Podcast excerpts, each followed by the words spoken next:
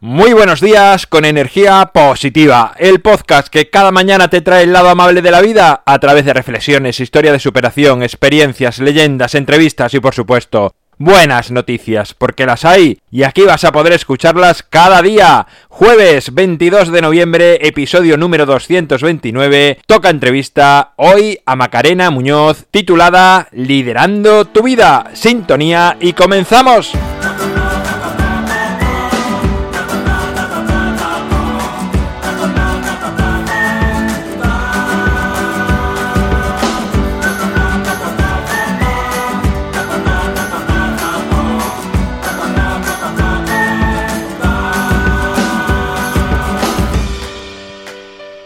Buenos días de nuevo en este jueves. Sabes que los jueves pues llega energía positiva, una entrevista y hoy pasará por aquí Macarena Muñoz. Ella es una coach de gran experiencia y he querido invitarla porque se mueve en distintos ámbitos y pienso que puede mostrarnos una visión amplia de la potencialidad del desarrollo personal en cualquier cambio de la vida, siempre y cuando contenga unos tintes de corazón e intención para lograr un mundo mejor. Ya está al otro lado. Muy buenos días, Macarena. Buenos días Álvaro, muchísimas gracias por tus cariñosas palabras. un placer, un gusto. ¿Cómo estás? Pues muy bien, la verdad es que muy bien, muy entusiasmada, con muchas ganas y, y nada, y aquí dispuesta a aportar un poquito, si podemos. Genial. Vale, pues nada, yo aquí las preguntitas que te he preparado, la mera es eh, si líder se nace o puede uno llegar a hacerse un líder. Pues mira, yo que tengo una visión muy optimista de la vida, creo que hay personas que nacen con unas capacidades innatas, pero indudablemente creo que todos podemos desarrollar habilidades para generar influencia en equipos y en personas y conseguir trabajar con motivación, con entusiasmo y, conseguir llegar a objetivos, que yo creo que al final es la misión de un líder, ¿no? Y es cierto que es verdad que hay personas que nacen con ciertas actitudes innatas, con algunas características muy relacionadas con la ambición, con la empatía, con energía, confianza en sí mismos, pero creo que todo eso es algo que las personas que muchas veces nos enfrentamos a situaciones de liderazgo de una manera a lo mejor inesperada o que te sobrevienen pues, por una cuestión profesional o incluso en los ámbitos personales, al final nos damos cuenta de que podemos llegar a desarrollar realmente unas actitudes en esa línea de, generar confianza en otros, que otros depositen confianza en, nosotros y que estén dispuestos a seguirnos para conseguir ese objetivo que hay una de las características que para mí es muy importante dentro del líder, que es la sinceridad, la integridad, la honestidad, el que al final vayamos desarrollando un poquito esa parte carismática, que yo creo que todos al final tenemos algo distinto, que nos ayuda de algún modo a hacernos referentes y creo que el ser consciente de que eso es algo que nos puede acompañar y que puede convertirse en una vía para, para realmente llegar o acercarnos a resultados puede ser algo que, que realmente sea muy motivador. Y, y, hay una cuestión también muy importante que se puede desarrollar y es la, la capacidad de esfuerzo. O sea, un, líder es una persona que se esfuerza, que está dispuesta a asumir responsabilidades, que está dispuesta a tomar decisiones, que está dispuesta a solucionar problemas. Y yo creo que hay muchas ocasiones donde en la vida nos encontramos con esto y demostramos realmente de una manera más o menos profesionalizada, más o menos, digamos, institucionalizada, que podemos llegar a ser líderes en diferentes áreas de nuestra vida y con diferentes personas. Y viendo que trabajas con un montón de colectivos, ¿crees que la sociedad empieza a darse cuenta de lo importante que es trabajar en uno mismo?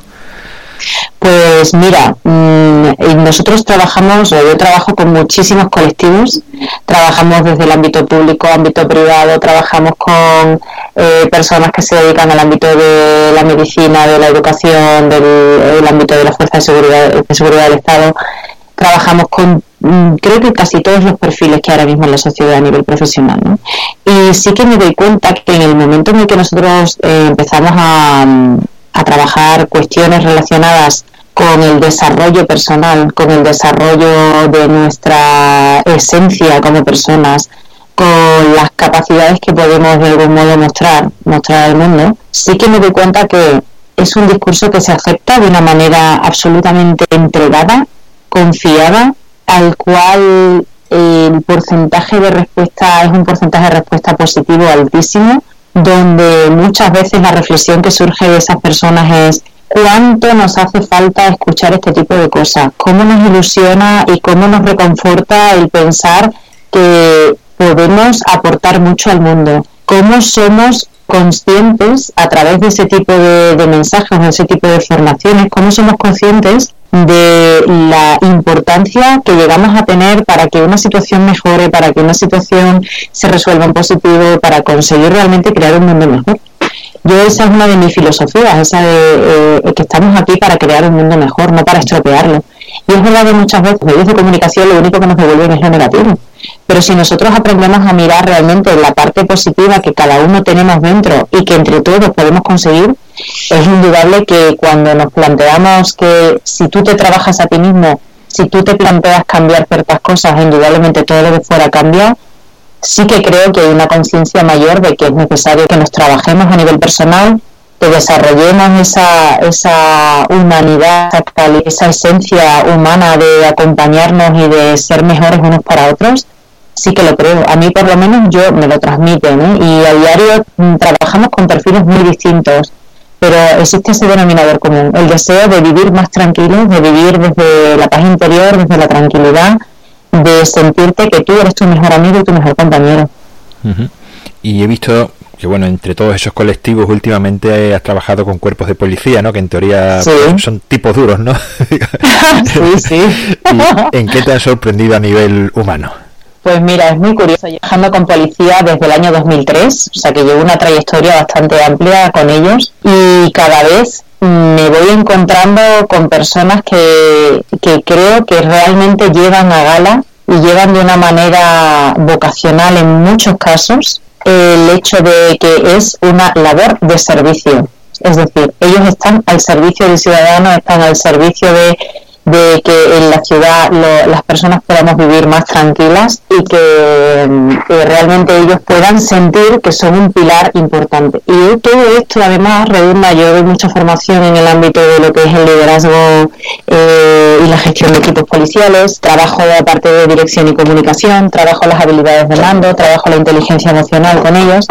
Y correcto, es, es, o sea, y es cierto que ellos eh, son, son muy conscientes de la importancia que tiene el que ellos sean realmente los ejemplos, los referentes y las personas que de algún modo impulsen eso.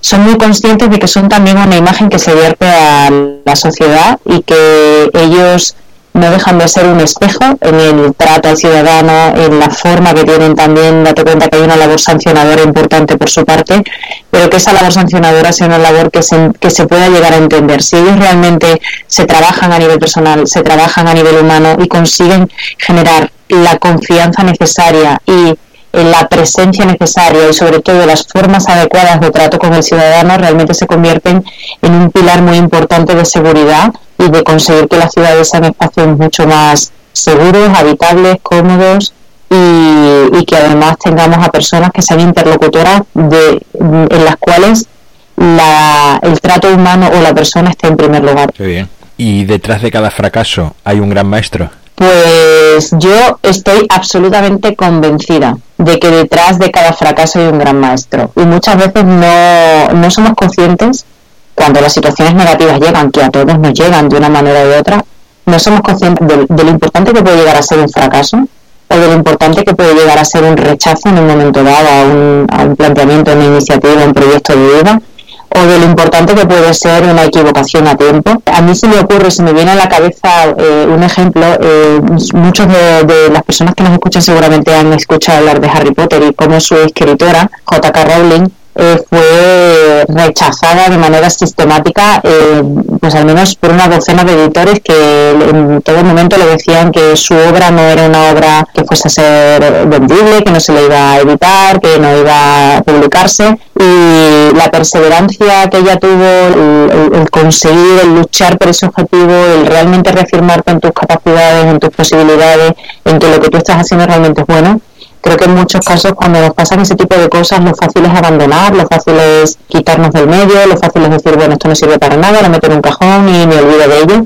Pero creo que el hecho de que en muchos casos nos llega el, fracaso me parece que es la principal oportunidad. Y además hay un detalle que, que mucha gente que cuando a lo mejor se comenta parece que lo parece que te dicen, tú estás un poco loca, ¿no?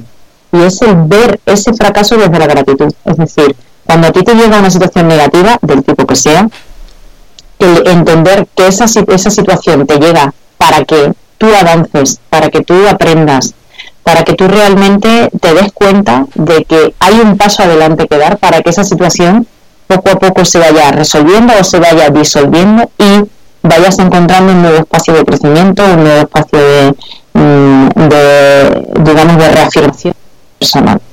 Yo tuve un caso muy cercano de una, una mujer familiar, una, una tía segunda, la cual, bueno, pues ella tuvo ocho hijos, ya es una mujer que ya falleció, pero para mí siempre ha sido una mujer que a lo mejor no han sido directamente sus fracasos, sino como la vida en ocasiones se ceda de una manera dura, ¿no? Y esta mujer, bueno, pues ella perdió esos ocho hijos, cada uno por diferentes dificultades, por diferentes situaciones, por diferentes enfermedades, perdió también a su marido y llegó un momento en el que ella en la vida estaba sola. Quiero decir, de su familia más directa y más cercana, estaba sola.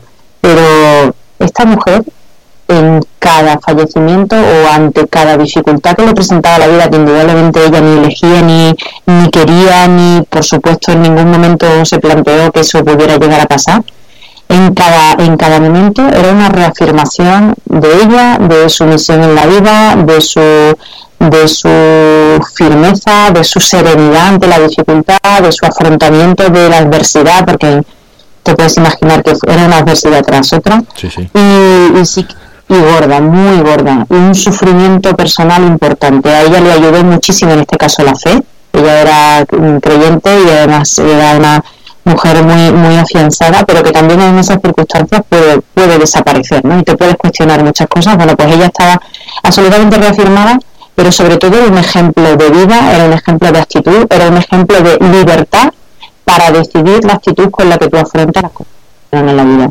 Y a mí esta mujer me recordaba un poco la versión femenina y con todas las distancias de Víctor Frankl, el cual siempre nos, bueno, nos enseñó a través de sus escritos y de sus libros cómo una persona puede estar absolutamente eh, despojada de todo, pero nunca nadie le va a quitar la libertad interior de elegir cómo decide afrontar una dificultad que le llega. Y cuando tú pierdes ocho hijos, pierdes a tu marido y pierdes prácticamente todo lo que a lo mejor en ese momento has sentido, seguir mirando la vida de frente y seguir pensando que todavía tú aquí en la vida tienes una misión que cumplir, desde mi punto de vista es absolutamente admirable. Pues sí, la verdad que sí. La verdad que sí. Y, aceptar la vida y, y tirar adelante y ya está. O sea que... ¿Ves en un futuro cercano a la inteligencia emocional como una asignatura en todos los centros educativos? Pues mira, no solo lo veo, sino que lo deseo. Para mí es, creo que sería una herramienta imprescindible.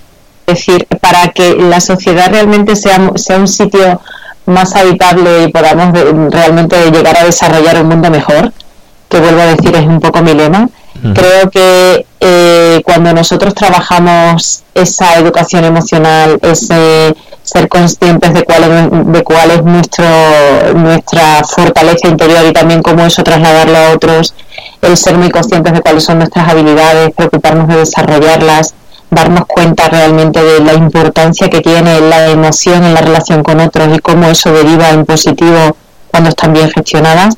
Creo que cuando un niño aprende eso, le estamos dotando de una cantidad de herramientas de vida, de una cantidad de posibilidades, de unas eh, competencias como persona que indudablemente estaríamos construyendo un mundo muchísimo, muchísimo mejor. Y sobre todo les haríamos a ellos muy conscientes de la importancia que tiene el que cuando tú realmente aprendes a, a cuidarte, aprendes a entenderte y aprendes a gestionarte, la vida se lleva de una manera muchísimo más sencilla. Y ya te digo, no solamente creo que lo veo, sino que creo que es algo a día de hoy imprescindible y sobre todo muy deseable. Yo sé que hay proyectos, pilotos en algunos centros, profesores que están muy concienciados de todo esto y que deciden ponerlo en marcha en su día a día en sus clases, pero sí que es verdad que debería ser una transversal en nuestras vidas. Date cuenta que gran parte de los problemas que tenemos es precisamente de eso. Sí, Tú lo sabes perfectamente. Pues sí. para terminar, dinos por último dónde pueden encontrarte, contactarte las personas interesadas en saber más sobre ti. Pues bueno, nosotros tenemos una web que es www.grupotalentia.com que esa sería nuestra web donde tenemos reflejados bueno, pues gran parte de nuestros eh, programas y de, nuestro, de nuestras formaciones y también en todas las redes sociales. La verdad es que estamos presentes eh, como Macarena Muñoz Gómez, estoy presente en Facebook, Twitter, eh, LinkedIn, Google Plus y bueno, y a través del mail macarena.grupotalente.com. Perfecto. Y bueno, y también a través de Raúl de Tena, que estuvo aquí también. Efectivamente, a través de Raúl de Tena. O sea que genial. Efectivamente, sí, sí, sí.